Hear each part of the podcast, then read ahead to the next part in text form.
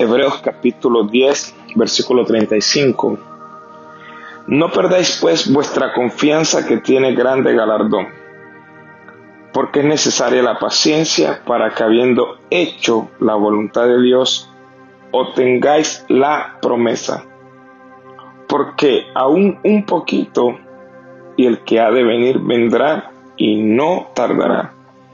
Mas el justo vivirá por fe y si retrocediere no agradará a mi alma.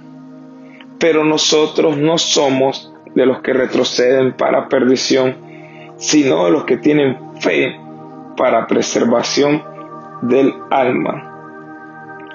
Qué tremendo pasaje. Aquí el escritor de los Hebreos nos llama la atención y nos trae un punto y nos dice que no perdamos nuestra confianza, que tiene un gran galardón. Quiere decir que se puede perder la confianza en un momento de descuido. Entonces el escritor a los hebreos nos dice que no la perdamos. Y confiar es tener fe, es creer de que Dios va a obrar en medio de lo que parece un caos. Entonces Dios a través de su palabra nos dice que no perdamos la fe, que no perdamos la confianza. ¿Por qué? Porque dice que eso tiene un gran galardón y nos habla de que es necesario tener paciencia.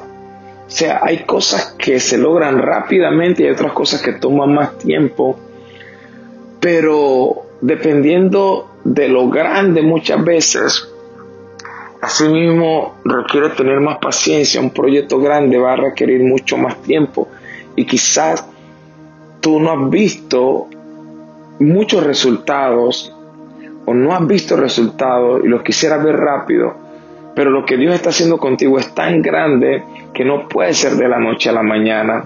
Entonces Dios va trabajando en muchas áreas y por eso dice que es necesaria la paciencia, porque las cosas buenas hay que toman tiempo, las cosas buenas no son de la noche a la mañana, toman tiempo. Y dice que cuando uno hace la voluntad de Dios que comprueba, Dios tiene la promesa. Y dice, que el que ha de venir vendrá y no tardará. Pero mira lo que dice el versículo 38, más el justo vivirá por fe. O sea, el justo no vive por lo que ve, no vive por lo que siente, no vive por lo que escucha, ni lo que piensa. El justo vive por fe. O sea, lo que lo mantiene vivo un justo. ¿Y qué es fe? Fe es la convicción de lo que se espera, es la certeza de lo que no se ve. En el capítulo siguiente lo, lo, lo dice, Hebreos capítulo 11 entonces, cuando dice que el justo vivirá por fe, o sea, el justo va a vivir lo que lo va a hacer mantenerse vivo, activo, es fe. Y fe no es lo que tus ojos ven, fe no es lo que tu cuerpo siente, esos son sentidos, eso es el alma.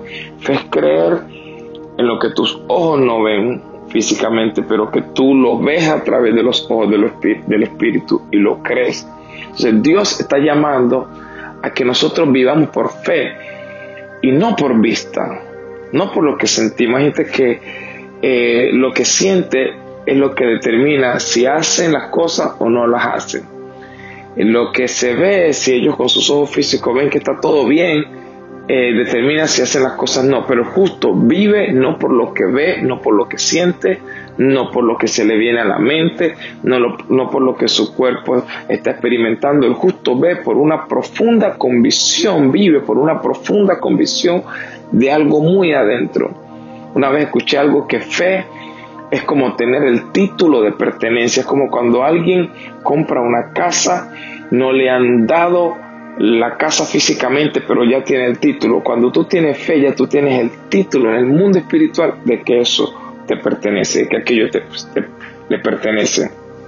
Y dice que si retrocediere no agradará a mi alma. Y me gusta como termina el versículo 39, cerrando el capítulo 10 de Hebreo 11. Dice que nosotros no somos de los que retroceden para perdición. ¿Por qué? Porque el retroceder en los momentos difíciles trae pérdida, trae derrota, trae fracaso, trae frustración. Alguien dijo una vez, si quieres conquistar la isla, debes quemar los botes.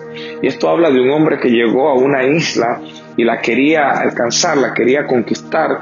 Y los soldados que andaban con él estaban con miedo los tripulantes y lo que él hizo fue que quemó los barcos, quemó las embarcaciones para que no hubiera un camino de escape, para que no hubiera un camino o una salida, sino que tuvieran que llenarse de valor y esa energía que iban a poner al huir la pusieran más bien a la batalla.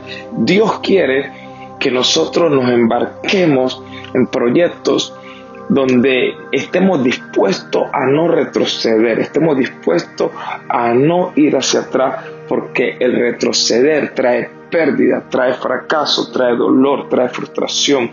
Y por eso dice que nosotros no somos de los que retroceden, nosotros somos de los que avanzamos, de los que tenemos fe para preservación del alma. Entonces Dios quiere que su pueblo, que tú que me estás escuchando, seas un hombre, una mujer, un joven, un anciano, un niño, quien quiera que sea, Dios quiere que seas alguien que avanza, no alguien que retrocede, no alguien que las batallas, los momentos difíciles, las presiones te hacen retroceder. Al contrario, tú te fortaleces, te levantas y así como aquel hombre quemó las embarcaciones para que no retrocedieran y la gente no buscara una salida de escape, muchas veces no avanzamos, no conquistamos porque estamos pensando en lo que dejamos atrás y eso nos hace regresar, retrocedernos, pero Dios quiere que nosotros seamos gente que va hacia adelante.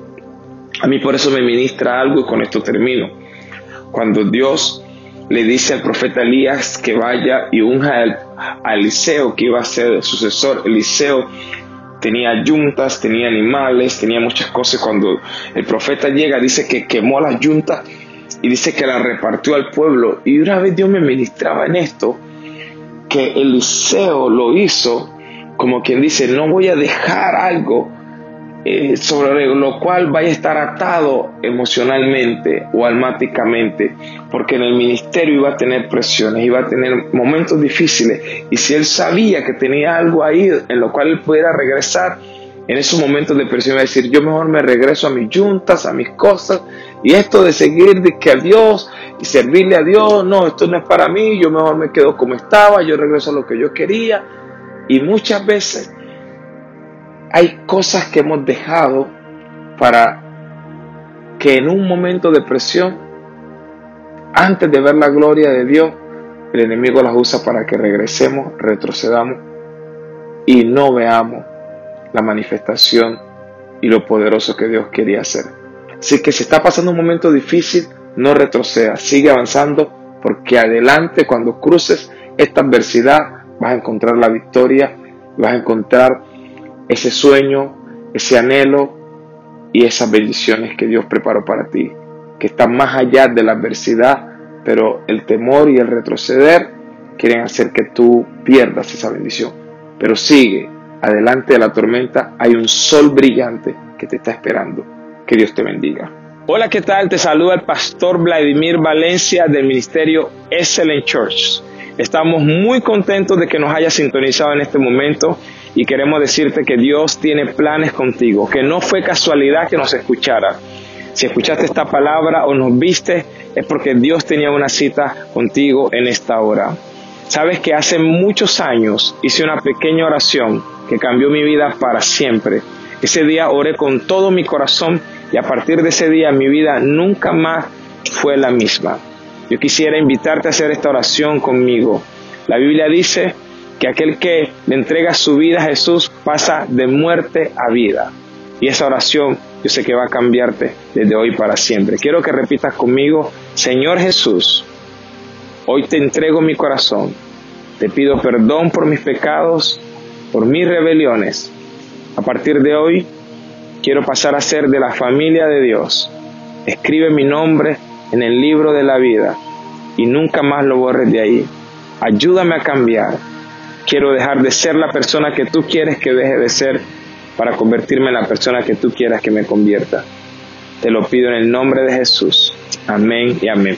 Si hiciste esta oración conmigo, quiero que sepas que la Biblia dice que hoy hay fiesta en los cielos.